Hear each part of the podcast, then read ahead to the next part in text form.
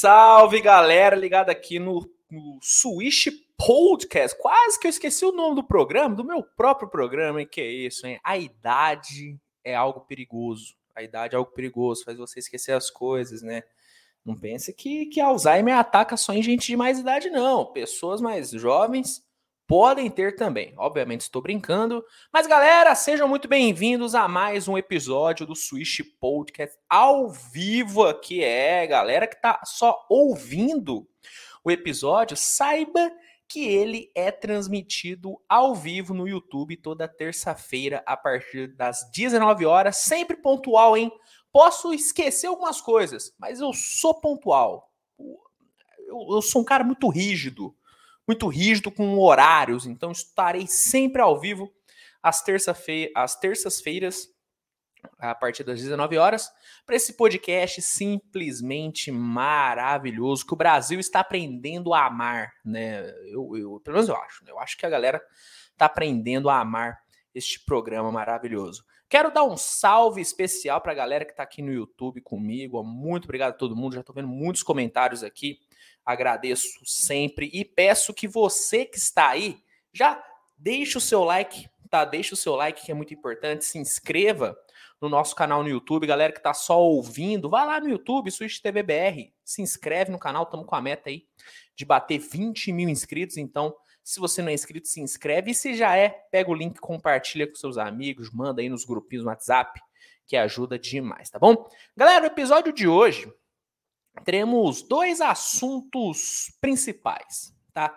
Teremos dois assuntos principais. O primeiro é o Kevin Durant, né? O novo capítulo da história de Kevin Durant, né? Calma, não vou fazer analogia a novelas. Eu sei que vocês gostam, tá? eu sei que vocês gostam, mas nesse episódio não vou fazer analogia a novelas, até porque a minha analogia, né, a Avenida Brasil sobre a novela do do Kyrie Irving gerou muita repercussão, então eu quero deixar ali, eu quero deixar aquele episódio especial como episódio das analogias à novela. Esse aqui não, esse aqui eu só vou falar do novo capítulo é, do Kevin Durant, né, em alusão àquela sua decisão, né, aquele documentário que saiu do Kevin Durant na época que ele saiu do Oklahoma, né, o The Next Chapter, né, o novo capítulo, o próximo capítulo, a alusão àquele, aquele dia fatídico né, quando Kevin Durant deixou o Oklahoma City Thunder foi para o Golden State Warriors.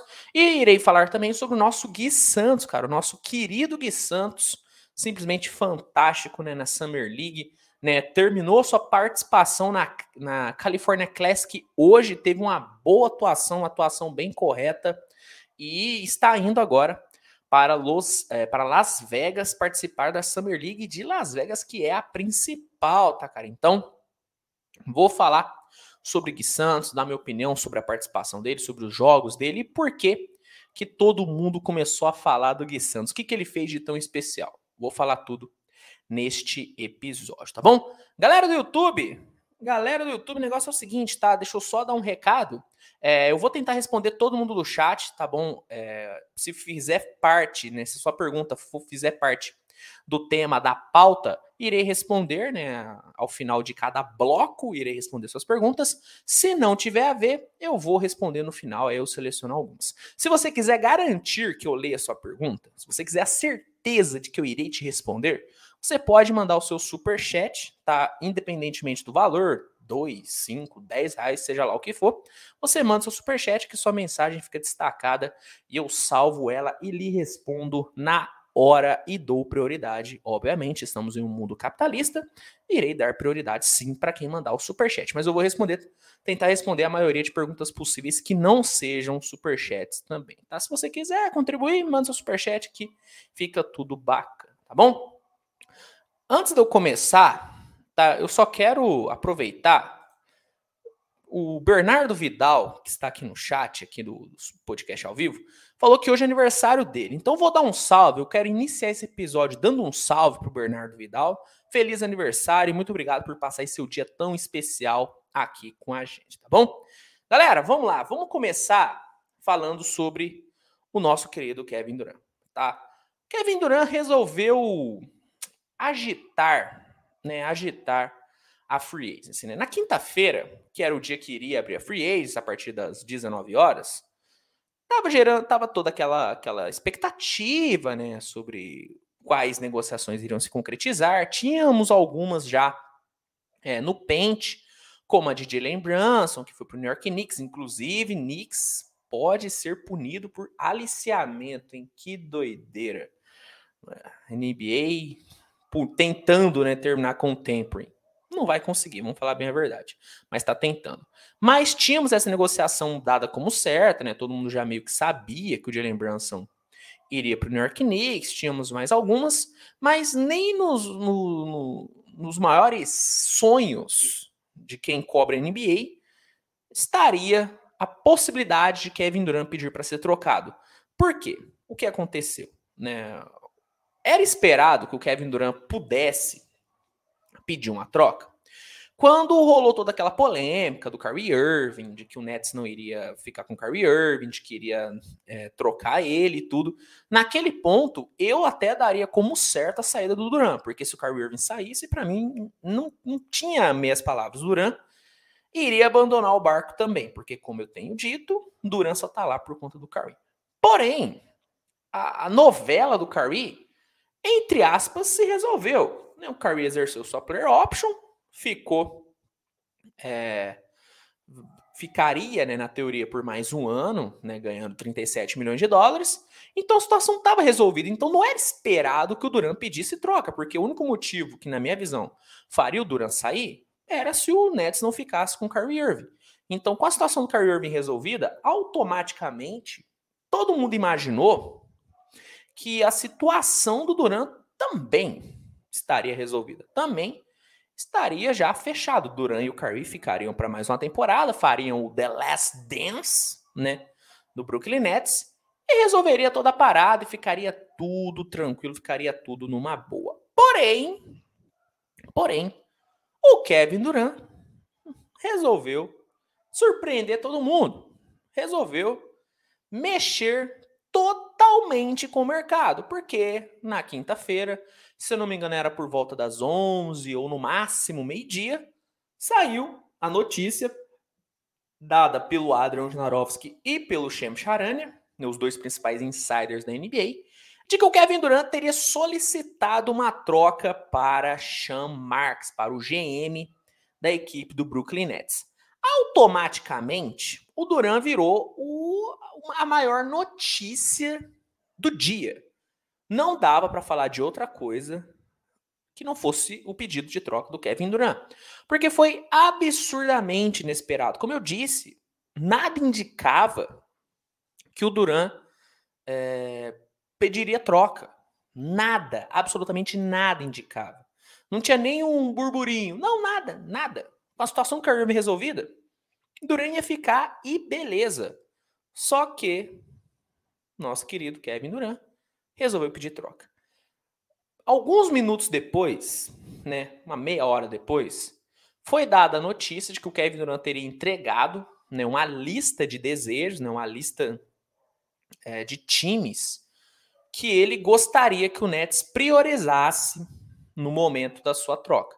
Do tipo, ó, eu quero troca, eu quero troca, eu quero ir para um desses times aqui, tá? E foi noticiado, e, no, e foi noticiado que os dois times que estavam no topo né, da, dos do desejo do nosso querido Kevin Durant eram Phoenix Suns e o nosso querido Miami Heat. Do, e, e com essa notícia dada, todo mundo começou a matutar. Matutar é uma, é uma expressão muito, muito antiga, né? Entreguei a idade agora, hein? Pô, agora eu entreguei demais. Mas vamos lá. Mas vamos lá. É, todo mundo começou a matutar qual seria o pacote que essas duas equipes poderiam enviar, né? Mas a gente não estava levando em consideração, tá? A gente não estaria, não estava levando em consideração que por conta da presença do Ben Simmons, isso é algo interessante ser falado, porque muita gente não sabia, eu mesmo fiquei sabendo quando começou a surgir os rumores, tá?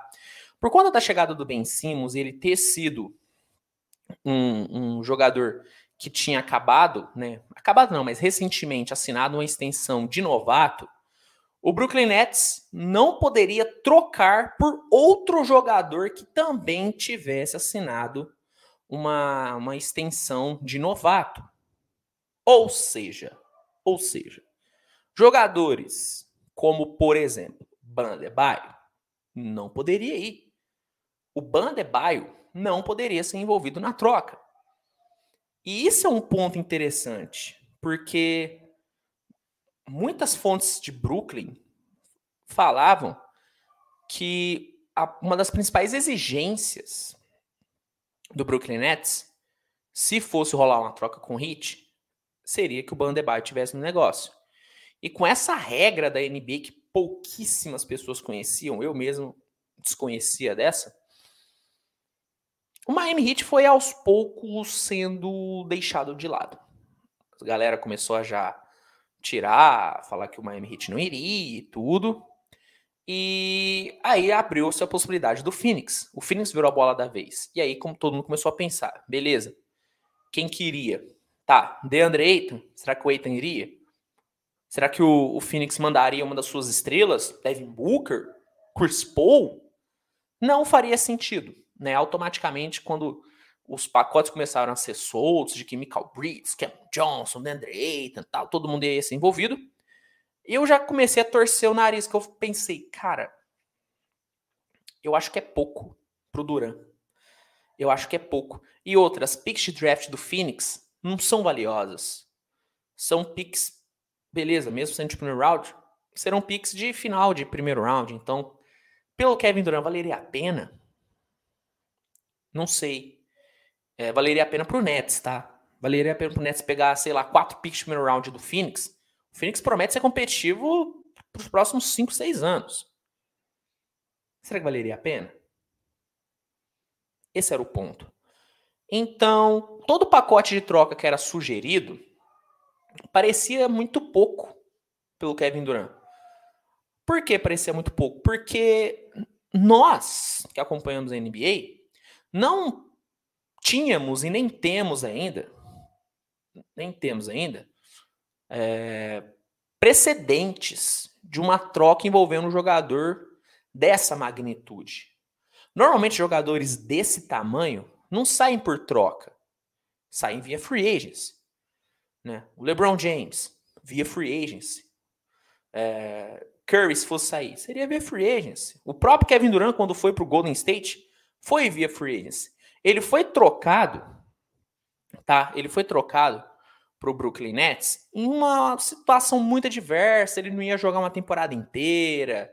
Então, é uma situação muito difícil. A gente está falando de um dos melhores jogadores dos últimos anos da NBA, um dos melhores jogadores dessa última geração, estando saudável, vindo de uma ótima temporada, pedindo para ser trocado.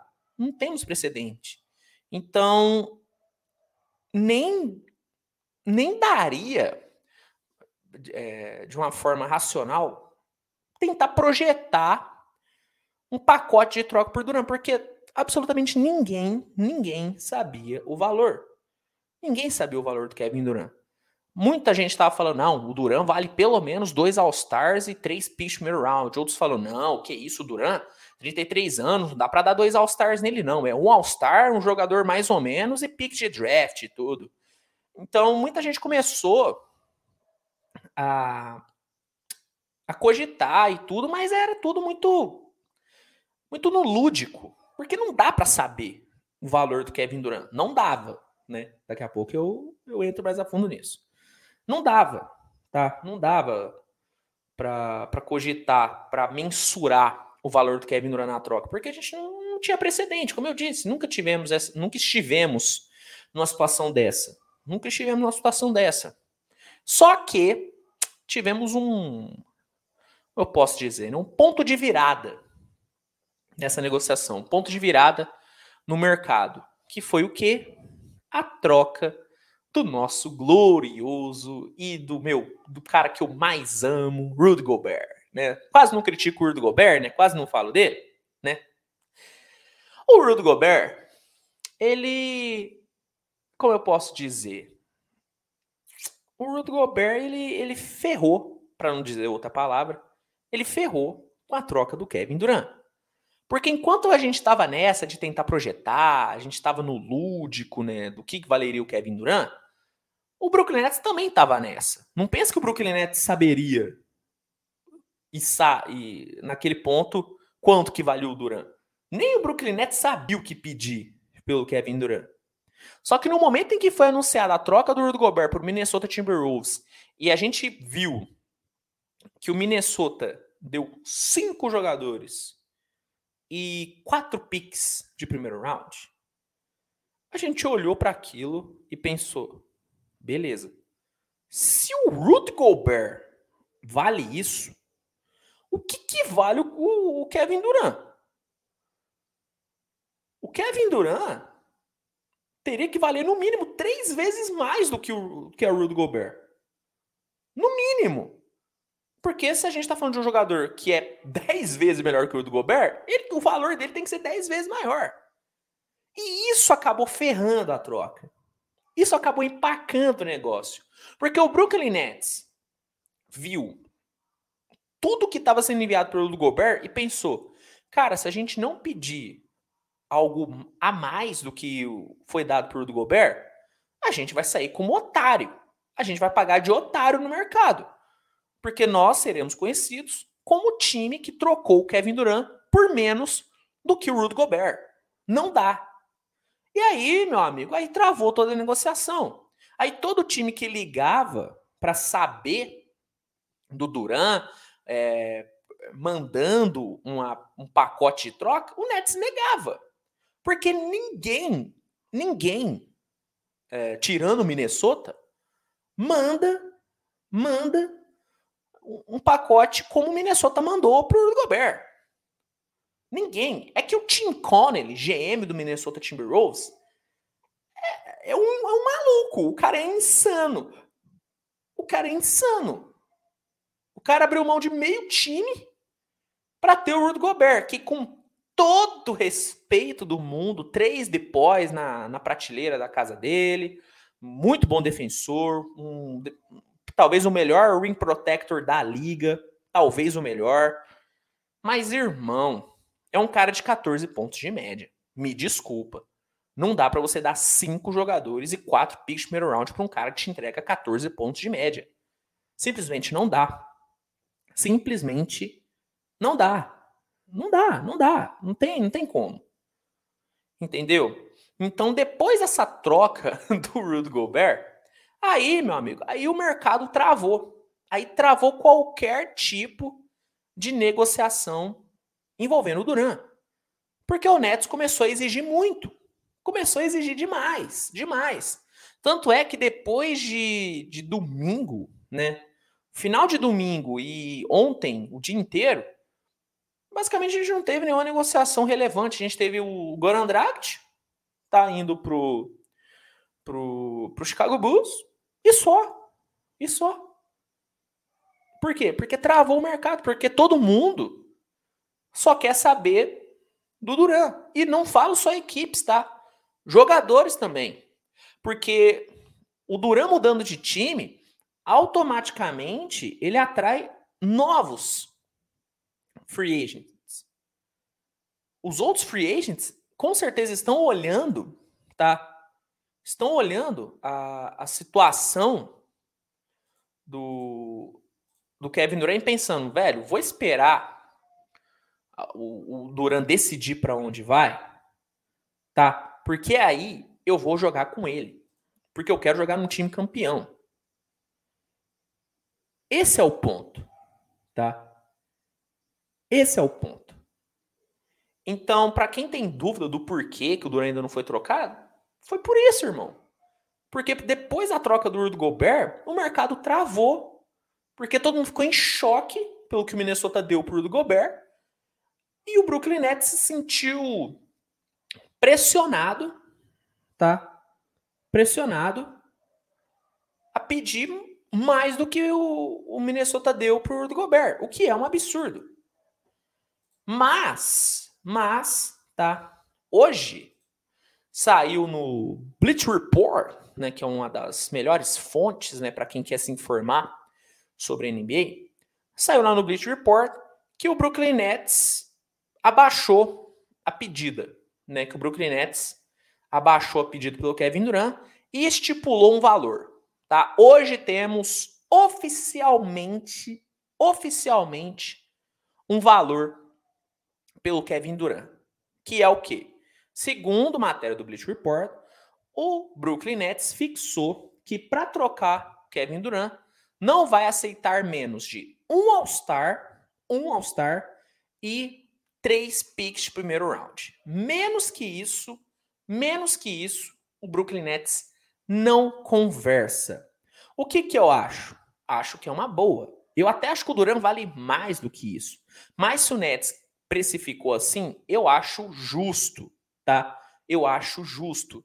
Mas por quê? Tá? Por quê que o Brooklyn Nets abaixou a pedida pelo Kevin Durant? Por que que abaixou a pedida? Porque viu que pedir o que estava pedindo não ia resolver. Não ia atrair nenhum pretendente. Ninguém iria dar mais do que o Minnesota deu pro Rudy Gobert pro Kevin Durant. Não porque o Kevin Durant não merece, porque pô, o Kevin Durant merece Pô, como o Richard Jefferson falou no first take, pô, se o Rudy Gobert foi trocado pelo aquilo, o Kevin Durant merece a França. O time tem que dar a França pelo Kevin Durant. Entendeu?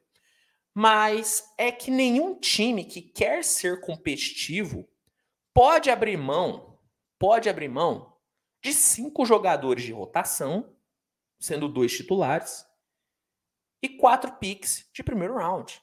Não pode. Entendeu?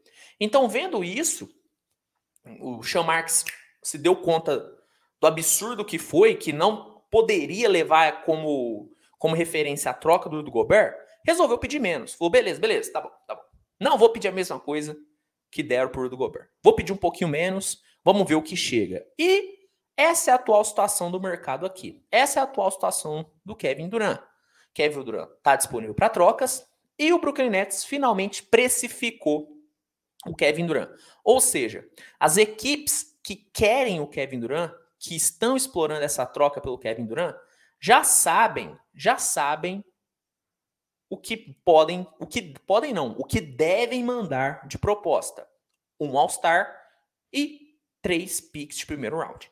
Menos que isso, não adianta mandar, tá bom? E eu quero aproveitar que eu já dei todo o contexto para responder aqui o super chat do Nelson Cardoso. Muito obrigado, Nelson Cardoso, que mandou uma pergunta que linka muito bem com o que eu vou trazer agora para o debate, que é o seguinte: ele pergunta a seguinte coisa: se tivesse que apostar, para onde você acha, é, é, para você, aonde o KD vai parar, né? Qual que é o destino do Kevin Durant, né? Na, na minha opinião.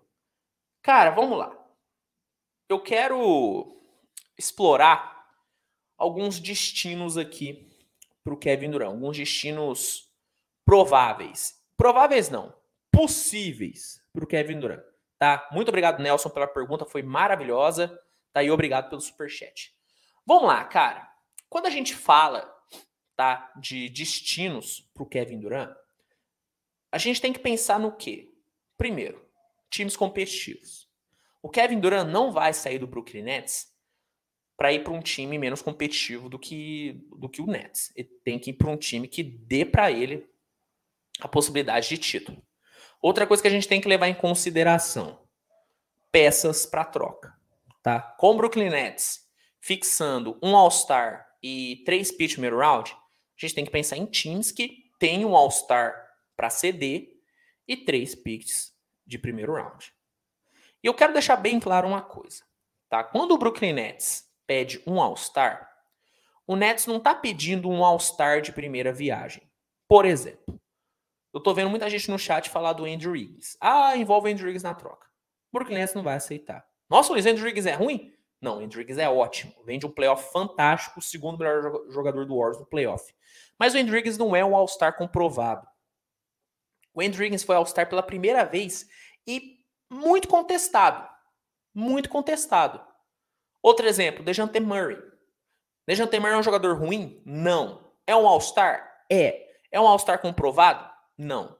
Pela primeira vez All-Star. Então, quando o Brooklyn Nets pede um All-Star, o Nets não tá pedindo um All-Star de primeira viagem. O Brooklyn Nets tá pedindo um All-Star que seja já gabaritado, tá? Que tenha já um diplominha de All-Star na parede. Tem um diplominha na parede. É isso que o Nets quer. Então a gente tem que excluir qualquer equipe que não tenha um All-Star desse nível para enviar para troca, tá? Então, a gente consegue dar uma boa limitada, uma boa limitada nos destinos para o Kevin Durant, tá? O primeiro destino que eu posso trazer aqui seria o Miami Heat, que ainda é para mim o melhor destino para o Kevin Durant. Tá? É o de, melhor destino para mim para o Kevin Durant é o Miami Heat.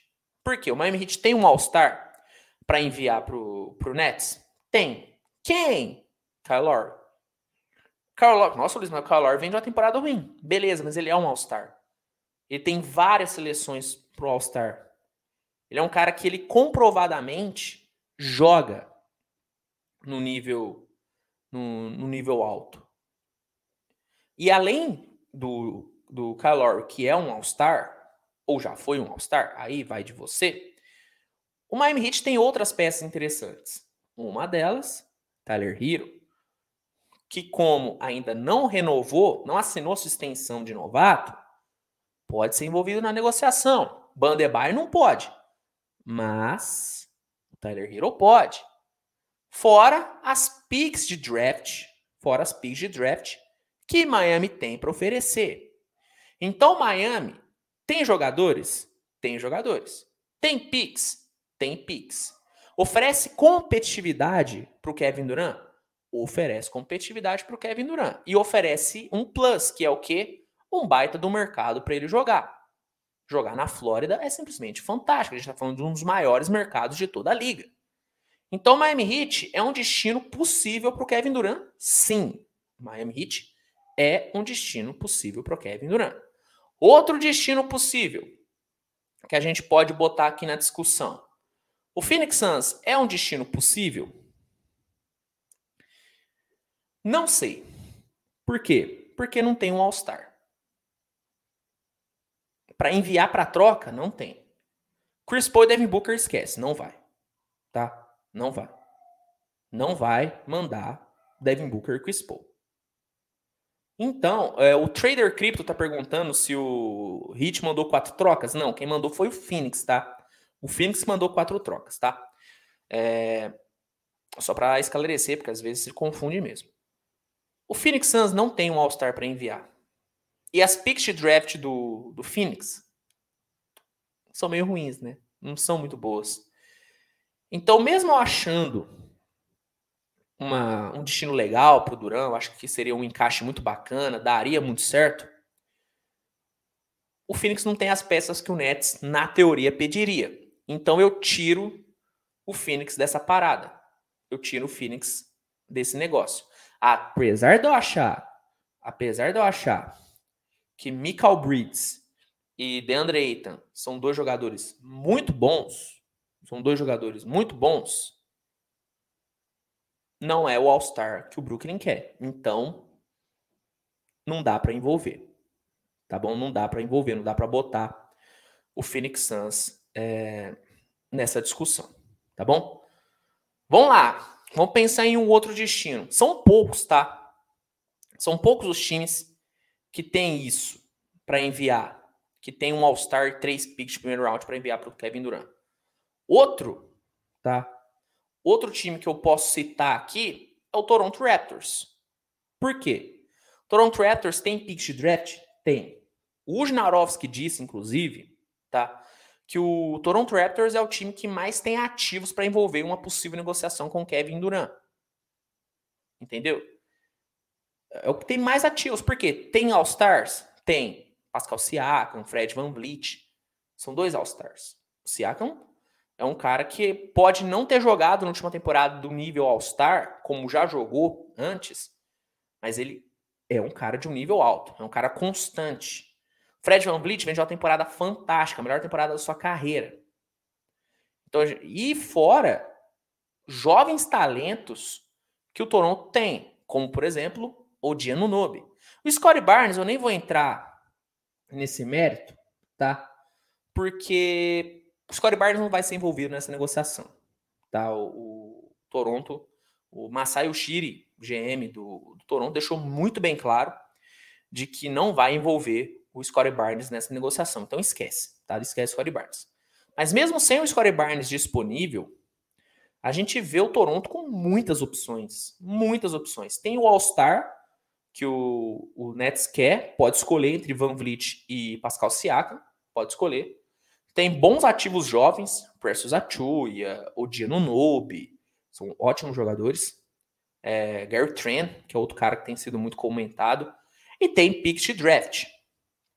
Toronto, para mim, se mostra como um ótimo destino para o Kevin Durant. Um ótimo destino.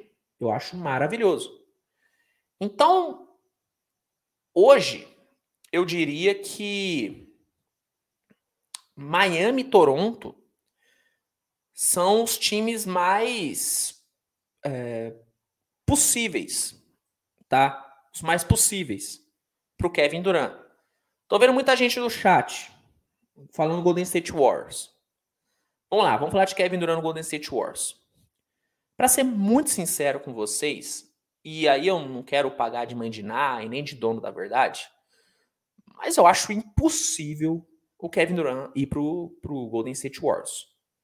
Primeiro, o Golden State não vai abrir mão de meio time para ter o Kevin Durant, tá bom? Eu tô vendo muita gente falar: "Ah, manda o Wiggins, Jordan Poole James Wiseman e Picked Draft. O Warriors não vai enviar isso tudo. O Warriors não vai enviar o Jordan Poole, que é o futuro do time. Não vai enviar ele. O Andrew Higgins pode enviar? Pode, mas eu não sei se é o cara que é o cara que o, que o Nets quer. James Wiseman, desculpa, gente, me desculpa. James Wiseman é, é, é, uma, é uma incógnita absurda. É uma incógnita absurda. Não passa confiança nenhuma. E pick draft do Warriors, não sei. Não sei se vale tanto a pena. Mas acima da falta de ativos, da falta até de, de vontade mesmo do Warriors em enviar isso tudo para ter o Kevin Durant, eu não vejo o Kevin Durant querendo voltar para o Golden State Warriors. E aproveitando para responder aqui a pergunta do Vinícius, que tem a ver com o que eu vou falar agora, Vinícius pergunta se o Duran pode recusar ser trocado para uma franquia específica. Ele não pode se recusar, mas dificilmente um time na NBA troca um jogador para um time que ele não quer ir. Tá? É muito difícil isso acontecer, para não dizer impossível. Porque como eu já eu venho dizendo, a NBA é uma liga de jogadores. No final das contas, quem tem a última palavra é o jogador. Se o jogador não quiser ir para um time, o time não vai trocar ele para lá. Não vai trocar. E eu não acho que o Durant queira jogar no Golden State Warriors hoje. Porque, segundo o Janarovski, um dos principais motivos que fez o Kevin Durant pedir para ser trocado foi o título do Golden State. Foi o hate que ele recebeu, foi a galera xingar ele, foi a galera encher o saco dele. A torcida do Golden State tá tem uma antipatia muito grande com o Kevin Durant. E o Kevin Durant vice-versa. E o Kevin Durant vice-versa. Então, meu amigo, sim, óbvio que pode acontecer, porque a gente tá falando de NBA e é um negócio maluco.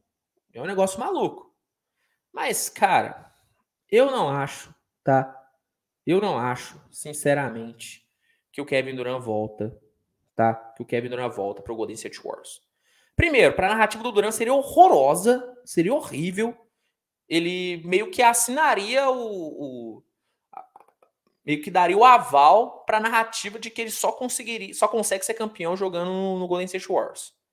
De que o Golden State Warriors foi campeão apesar do Durant.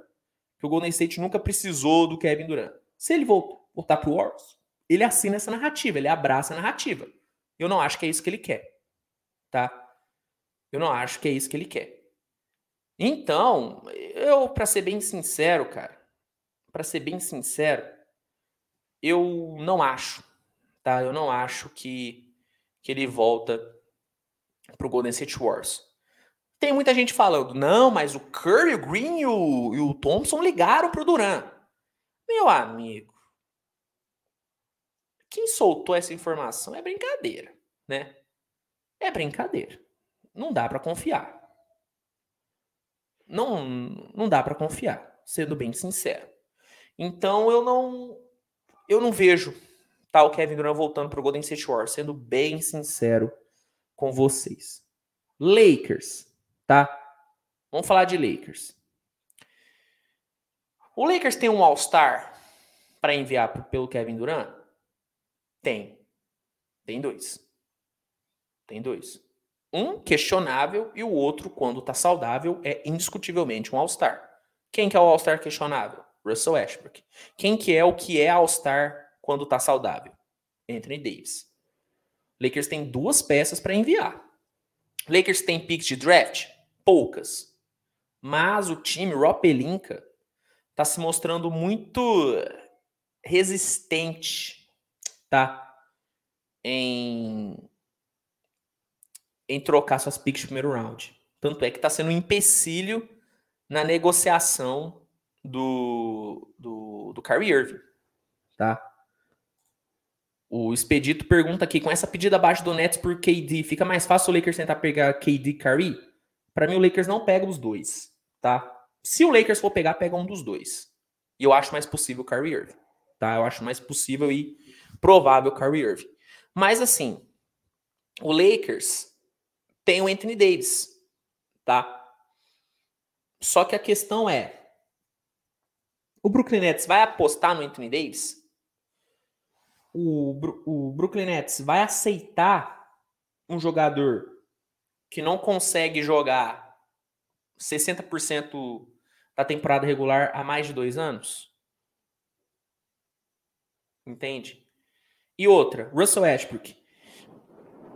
Russell Westbrook é o jogador que mais está em baixa na NBA hoje. Entende? Pegar o Russell Westbrook numa troca pelo Kyrie Irving é uma coisa. Pegar o Russell Westbrook numa troca pelo Kevin Durant é outra bem diferente. Por que, que é diferente? Porque numa você pega o Westbrook e se livra de um problema, que é o Kyrie Irving, e aí beleza, o Westbrook acaba virando um, um prêmio de consolação, porque você se livrou do principal problema, e pega um Westbrook que se, se recuperar, se tiver um esqueminha que funciona para ele, pode entregar boa coisa como ele entregou no Wizards. Agora, você trocar o Kevin Durant, que não é nem de sombra um problema para o Nets, o Durant é uma solução para qualquer time, e receber o Ashbrook, aí você aí você sai como o perdedor da situação, tá? Daí você sai como perdedor da situação. Então, Kevin Durant no Lakers é muito complexo. Eu acho, sendo bem sincero, mais possível, não provável, mas possível, o Kevin Durant ir pro Lakers do que ir pro Warriors. Eu acho mais possível. Provável, não sei. Mas possível, eu acho. Mas da mesma forma, ainda é, é, é muito.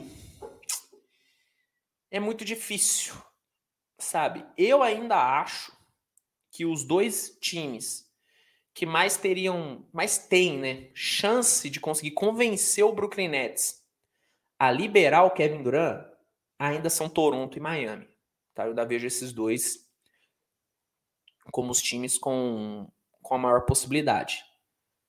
Mas é muito difícil tentar prever para onde vai o Kevin Durant. É muito difícil, porque mesmo a gente sabendo que na lista de desejos do Kevin Durant, Miami Suns estão na, no topo, tá?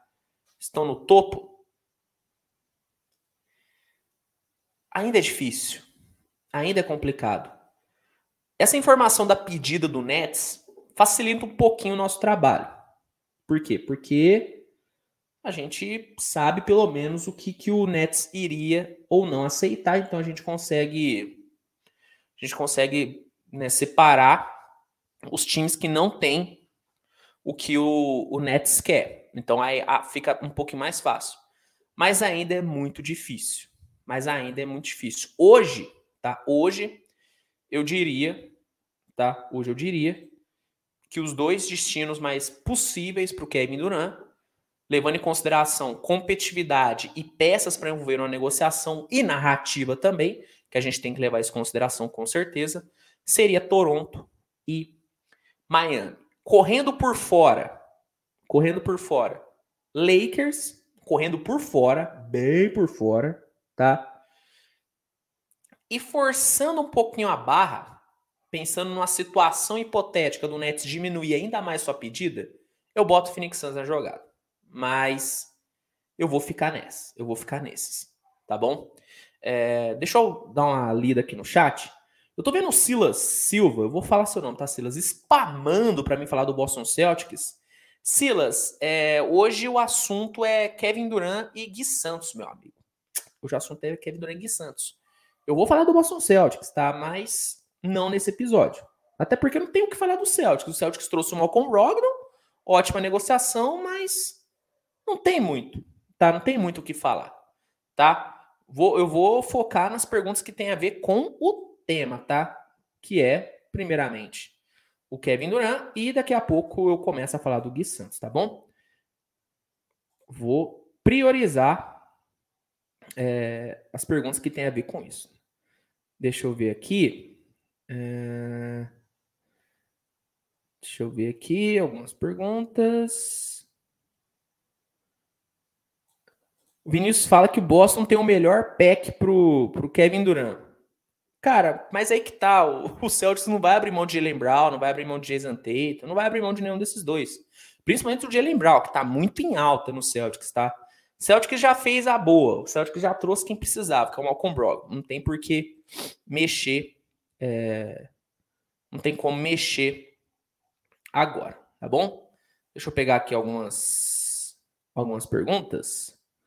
Ó, essa aqui é, uma, é interessante. Essa aqui é interessante. É, do jeito que as coisas estão, é possível o KD ficar no Nets? Cara, é possível, tá? É possível. Mas eu não acho que seria uma escolha inteligente do Brooklyn Nets. Porque, a menos que tenha um acordo de cavalheiros ali e, e o Durant top é, jogar no Nets até a situação até a situação ficar resolvida, até achar alguém, a menos que seja isso, eu não acho que é inteligente pro Nets ficar com um jogador que não queira ficar no time. Porque a chance desse jogador fazer greve ou se recusar a, a, a jogar é muito grande. A gente tem vários exemplos. A gente tem vários exemplos. Anthony Davis, James Harden, e por aí vai. Então, tem a chance do, do, do Kevin Durant ficar? Tem a chance, tá? Tem a chance. Mas, para ser bem sincero, eu não acho que seria inteligente. Eu acho que no máximo, tá? Essa situação pode se estender, pode se estender até o início dos training, training camps. Acho que se estender depois dos training camps não seria muito bom. Tá? Não seria muito bom, não seria muito muito inteligente por parte do Brooklyn Nets. Porque aí poderia virar a novela Ben Simmons que rolou no Sixers. E a gente sabe o caos que o Sixers virou por conta daquilo. Imagina isso, imagina que, toda aquela situação do Ben Simmons potencializada em 10 vezes, porque a gente está falando do Kevin Durant. Esse é o ponto. Então, tem como o Kevin Durant ficar? Tem. Tem como sim. Mas eu acho difícil.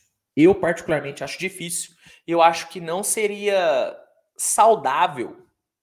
Então, eu acho que não seria saudável pro, pro Brooklyn manter o Kevin Durant não querendo ficar no time. Pelo menos eu acho que não seria não seria muito muito saudável, tá bom?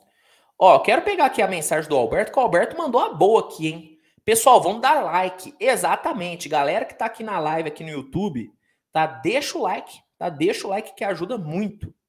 Que ajuda demais aqui o canal, né? Faz com que a live chegue para mais mais pessoas e o canal continue crescendo. E outra, tá? Se inscreve, tá bom? Galera que tá aqui, é, tá assistindo e ainda não se inscreveu, se inscreve no canal, cara. Se inscreve no canal, estamos com essa meta aí maravilhosa de bater 20 mil inscritos. Então, você que não é inscrito, se inscreve, cara. Ajuda muito mesmo. Vamos, vamos, vamos juntos. Vamos juntos nessa, nessa, nessa nesse caminho, né? nessa missão simplesmente fantástica. Simplesmente fantástica de chegar a 20 mil inscritos, tá? Vou responder aqui a última pergunta sobre Kevin Durant, tá? E aí eu passo para o assunto Gui Santos, que inclusive encerrou sua participação na California Classic hoje. Ele está viajando para Las Vegas para jogar a Summer League de Las Vegas, que começa nessa semana também. Então, deixa eu só pegar aqui mais uma pergunta sobre sobre o, o sobre o Kevin Durant. Deixa eu ver aqui. Pô, o Alberto mandou aqui, né, que aprende muito com o meu canal. Dan, você é da Angola. Pô, que maravilhoso, Alberto. Um abraço para você, um abraço para todo o público, tá? De Angola. Eu vejo muito, muitos angolanos que assistem aqui o canal. Fico muito feliz. Um grande abraço para todo mundo. Ó, última pergunta aqui sobre Kevin Durant, aí eu vou passar para o assunto Gui Santos. O Edson Bernardes mandou, Luiz, o que você acha é, se o Memphis pode entrar na briga? Pelo e qual é o pacote que o Memphis pode mandar. Se o Memphis pode entrar na briga pelo Kevin Durant. Cara, eu adoraria, sendo bem sincero, velho, abrindo meu coração aqui com você. Eu adoraria ver o Kevin Durant no Memphis Grizzlies. Eu adoraria, velho. Ele jogando com o. Ele jogando ali ao lado do Jamoran, jogando com o Jared Jackson Jr., eu acharia maravilhoso. Mas eu acho muito difícil isso acontecer. Porque é o seguinte, gente. Mercados pequenos dificilmente atrai jogadores dessa magnitude, tá? É muito difícil. Memphis, Utah, são, são mercados muito pequenos. Então, um jogador do tamanho do Kevin Durant dificilmente vai para um mercado pequeno, tá? Memphis teria peças? Pô, teria. Jared Jackson, Desmond Bain, né, Dylan Brooks, são All-Stars? Não. O Jared Jackson tem potencial para mas ainda não é. Tem Pix? Tem. Poderia sim enviar, seria interessante. Mas eu não vejo o Kevin Durant jogando em Memphis. Eu não vejo o Kevin Durant jogando no mercado pequeno como é Memphis, pelo menos na minha visão, tá?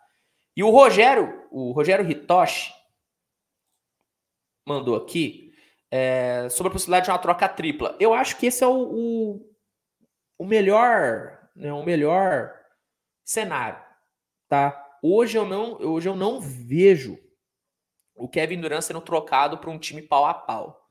Tá? Eu falo, eu falo Miami, eu falo Toronto, mas pensando em, destinos possíveis no tete a tete. Eu acho mais provável uma troca tripla e o Kevin Durant indo parar em um desses mercados. Miami, Toronto, eu vejo ele assim, mas tendo uma troca tripla.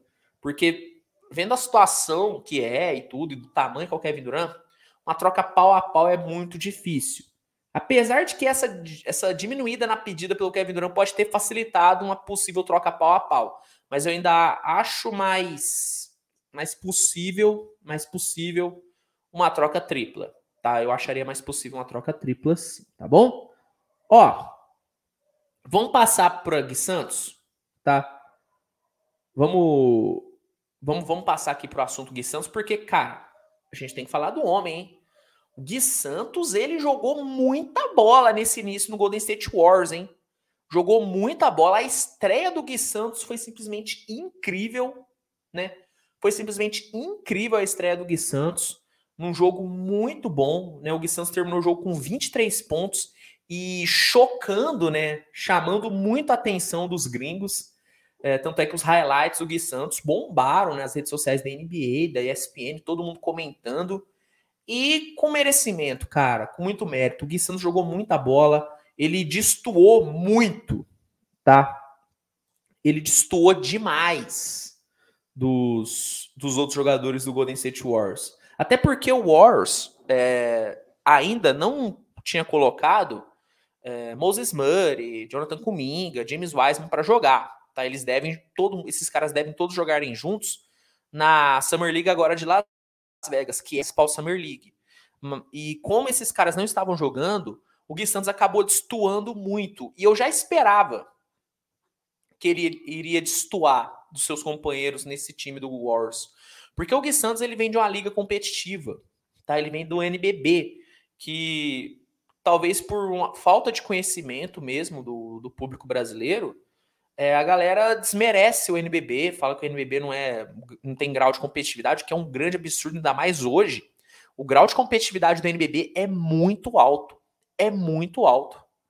Tá, o NBB é uma liga muito forte, né? Tá recebendo um investimento muito grande. Tanto é que ex-jogadores da NBA estão indo para o NBB. A gente viu o Bruno Caboclo, a gente viu o Leandrinho, entendeu? Então, o NBB é um grau de competitividade muito alto. E pelo fato do Gui ter jogado o NBB e ter sido o Most Improved Player do NBB, ter jogado muito pelo Minas, é, inclusive meu conterrâneo, Minas, Minas Gerais é maravilhoso, não tem jeito, fabricando craques. É, agora eu fui, pô, agora eu dei uma pachecada, né? Agora eu dei uma pachecada. Mas assim, o, o, o Gui ele vem de uma liga muito forte, ele tava no ritmo de jogo, ele tava em ritmo de jogo, então ele iria destoar, mas ele destoou muito.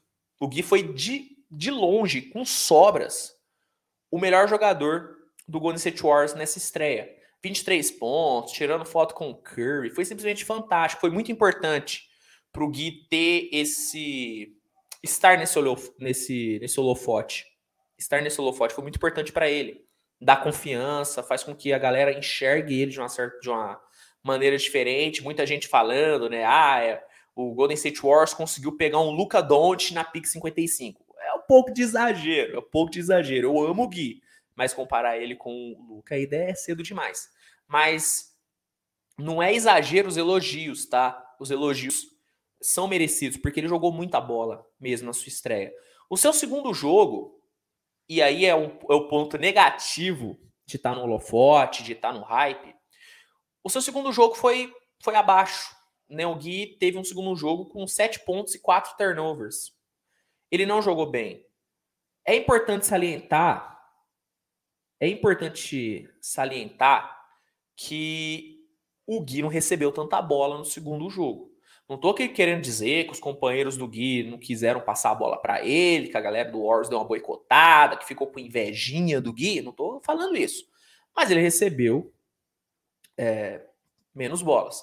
E esse ponto que o Matheus levantou é importante. Foram dois jogos em dois dias seguidos. Para quem acha que é fácil, não é fácil não, parceiro. Jogar na intensidade os caras jogam, mesmo sendo Summer League dois dias seguidos, não é fácil. Não é fácil. Então, o Gui não teve um segundo jogo muito bom. E aí eu já vi gente criticando o Gui, falando, ah lá, ah lá, ah lá. Foi só chuvinha de verão. Foi só, foi só um jogo. O que é uma grande uma bobagem, tá? Tanto é que esse último jogo do Gui não foi tão bom quanto foi o primeiro jogo, né? Esse jogo de despedida da California Classic. Foi um jogo bom, não foi da mesma forma do primeiro, mas foi um jogo em que o Gui teve uma ótima atuação e mostrou coisas diferentes. O que, que o Gui mostrou? Seu lado playmaker. Eu lembro que eu falei na análise desse jogo 1 do Gui que eu senti falta do Gui Passador.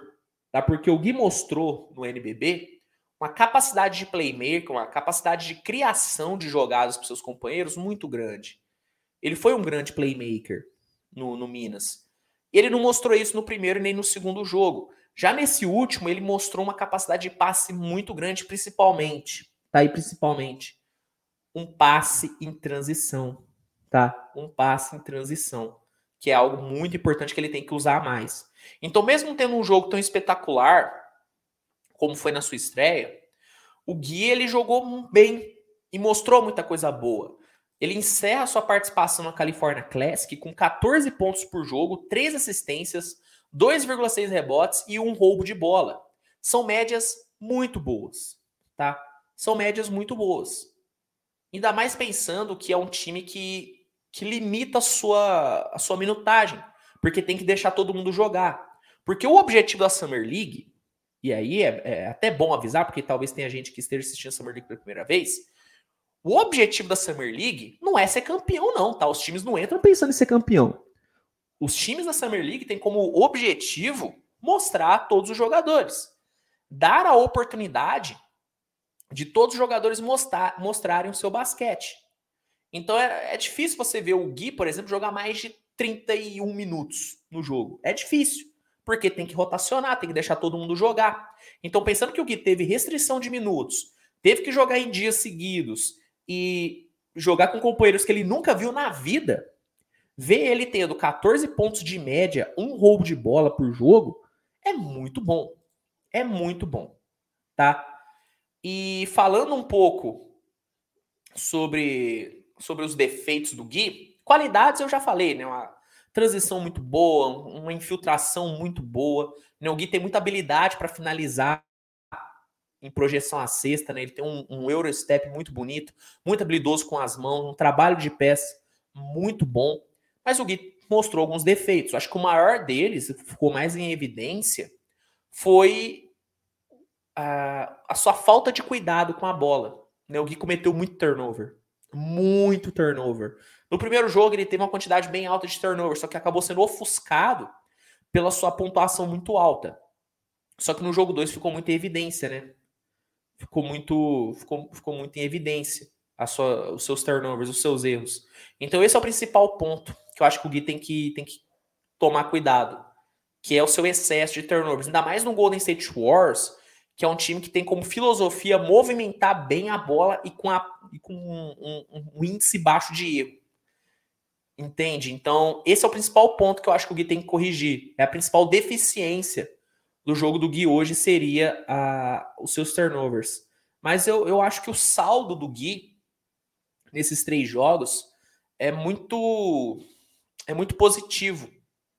É bem mais positivo do que negativo. Eu acho que as qualidades do Gui ficaram mais em evidência do que os seus erros.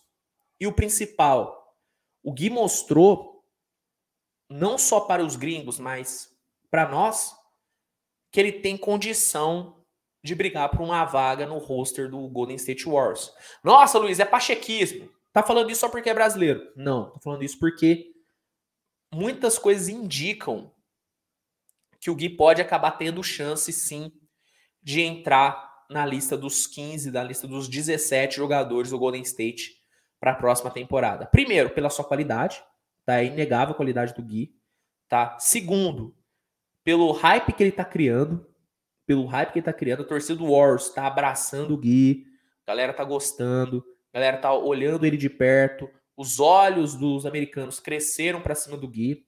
E segundo, e, e, terceiro, caramba, até me perdi. E terceiro ponto, e terceiro ponto, é, o Warriors tá perdendo muitos jogadores.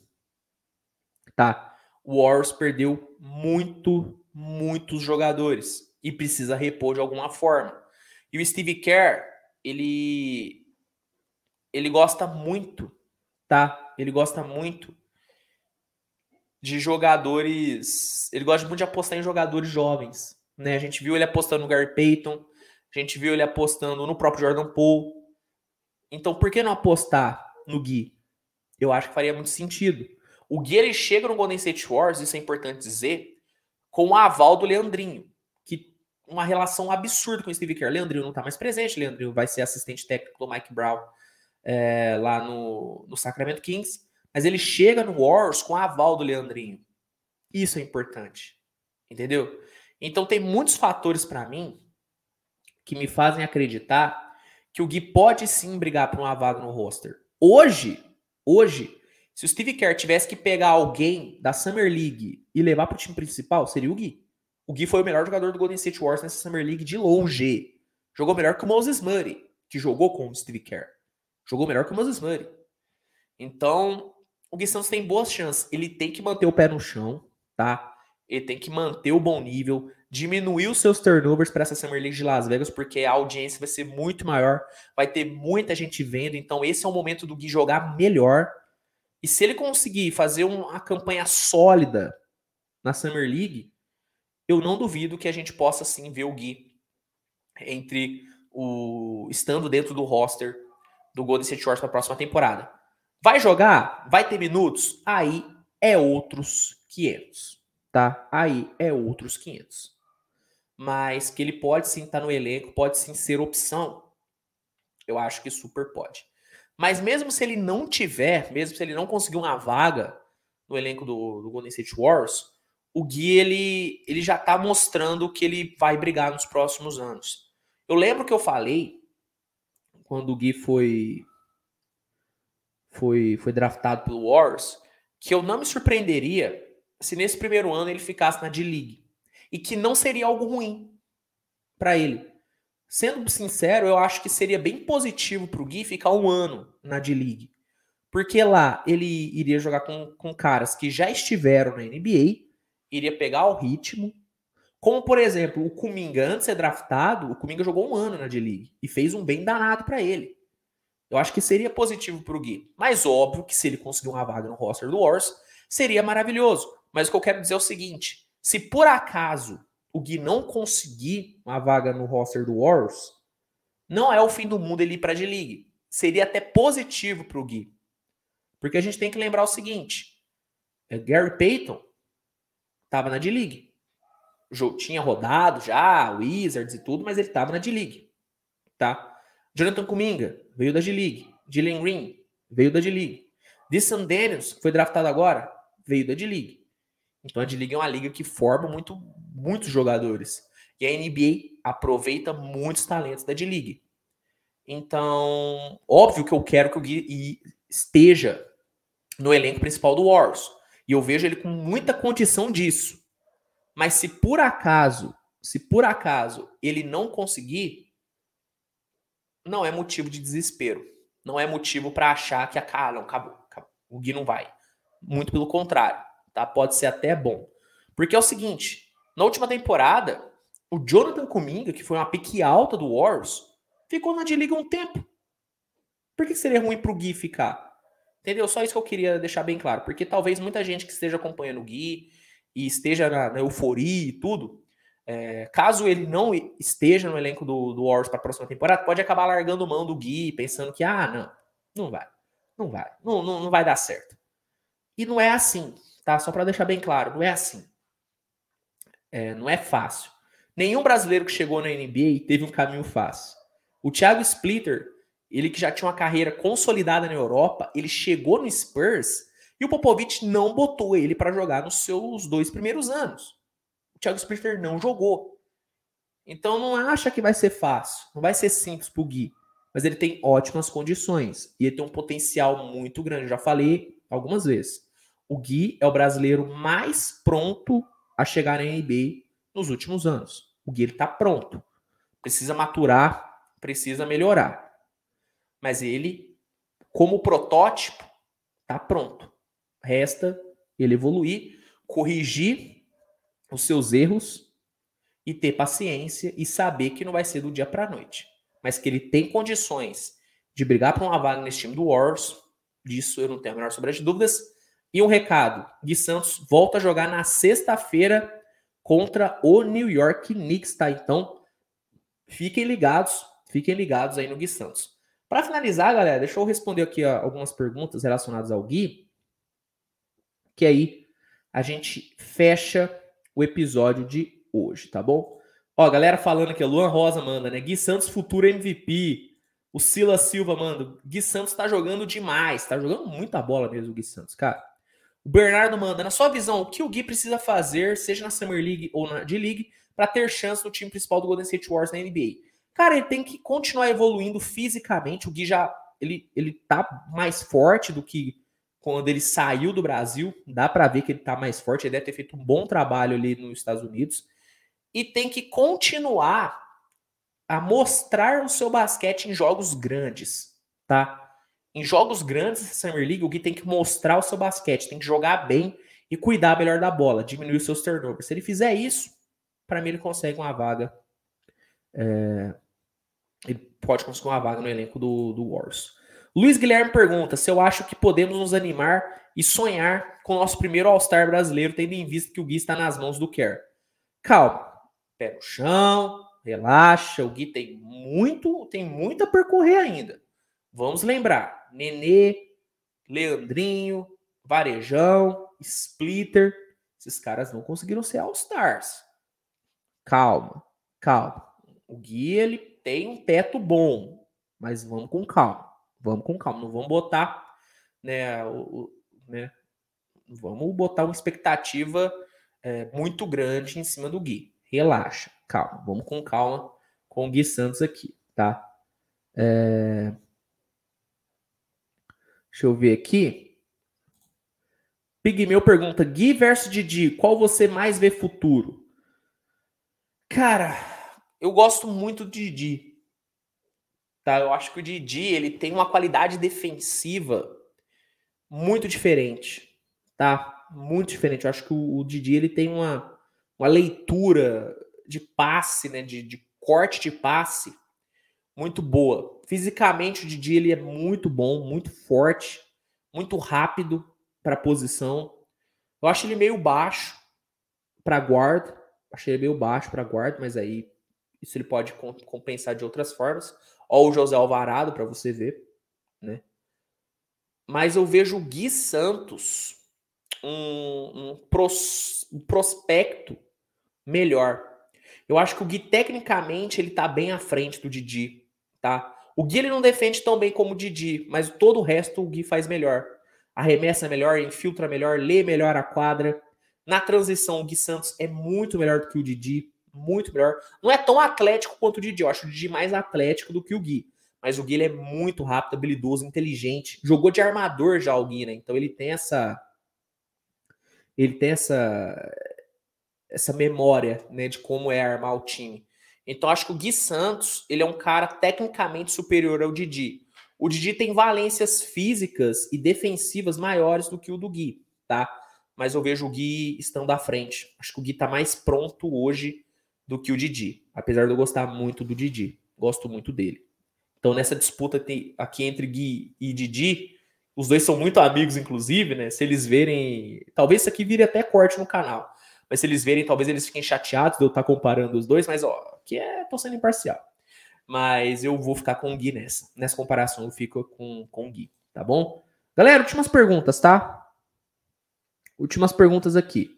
Ó, o Edson Bernardes pergunta: Luiz, você acha que o Caboclo pode voltar a jogar na NBA? Acho que pode. Se ele fizer uma Summer League boa com o Utah, tem boas chances, até porque o Utah tá entrando em reconstrução, mas vai ser difícil vai ser difícil porque ele tem um, um histórico, tá?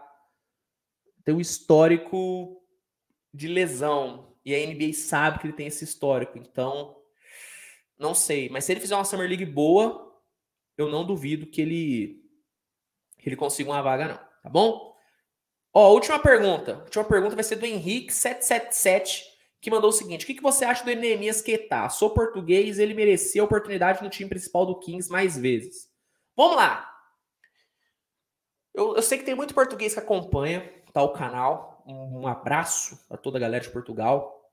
O Nemias Quetá, ele é um pivô feijão com arroz, tá? Faz feijãozinho com arroz bem, faz um bom pick roll, bloqueia bem e tudo. Só que eu acho que o Nemias ele tem atributos técnicos muito abaixo de outros jogadores. Tá? O Nemias, ofensivamente, ele é muito limitado. Ele é muito limitado ofensivamente. Ele tem um trabalho de pés bem abaixo, bem abaixo. Ele não é tão atlético, ele não tem uma impulsão tão boa. Normalmente, quando os jogadores não têm um trabalho de pés bom, acaba, acaba compensando o atleticismo. Só que o Neemias não consegue, porque ele não é tão atlético, tá? Sinceramente, eu acho que ele tem que evoluir muito ainda. Eu acho que o Neemias tem que evoluir demais.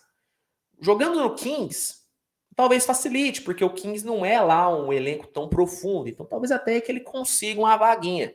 Mas eu ainda vejo o Neemias muito cru, muito abaixo, muito abaixo dos outros, dos outros pivôs que são da linha dele, né? Que são da mesma prateleira. Né? Por exemplo, Nas Reed, Paul Reed. Né? Eu acho que, que esses caras, mesmo estando na mesma prateleira do Neemias, eles estão à frente, eles estão acima dele. Então, o Neemias é um cara feijão com arroz, jogador, jogador que faz ali bem e tal, o, o, o simples, mas eu ainda acho que ele tá abaixo dos outros, tá? Eu acho que ele tá abaixo dos outros. Eu tô acompanhando, acompanhei os jogos dele, eu vi a evolução comparado à Summer League passada, ele evoluiu, mas eu ainda acho que ele tá bem abaixo dos outros. Acho que o Neemias ainda tem que evoluir bastante para chegar no mesmo no mesmo nível, tá bom? Ó, última pergunta aqui, só para fechar. O Ziflay mandou: "Qual é o teto do Gui na sua opinião?" Cara, o Gui para mim tem um teto. O Gui para mim, ele tem um teto de ser um, um jogador sólido, tá? Sólido na rotação.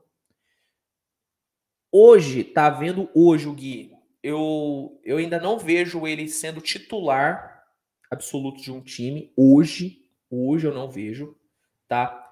Mas projetando o Gui, eu acho que ele tem boas condições de ser um jogador sólido de rotação. Aquele cara que é seguro no time. Que ele vai ter minutagem em qualquer equipe. Eu acho que hoje o Gui ele tem esse teto, tá? Obviamente que a gente sonha, né? A gente sonha em ver o Gui brigando por um prêmio individual, brigando para ser All-Star. Óbvio que a gente sonha. Mas hoje o teto do Gui, para mim, é esse. Tá? Hoje eu vejo o Gui, projetando ele daqui cinco anos, eu vejo o Gui sendo um cara sólido de rotação para um time. Tá? Óbvio que ele pode surpreender, como por exemplo o Gary Payton, The Second surpreendeu e ganhou uma vaga de titular no Warriors. Tá? Eu acho que ele pode surpreender e conseguir.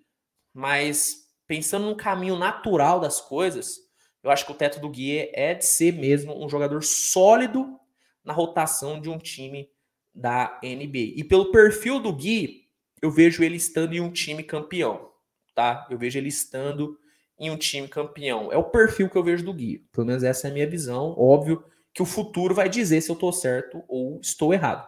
Eu espero que eu esteja errado eu espero que o Gui se torne um titular absoluto na NBA. Eu torço, nossa, demais para isso. Demais.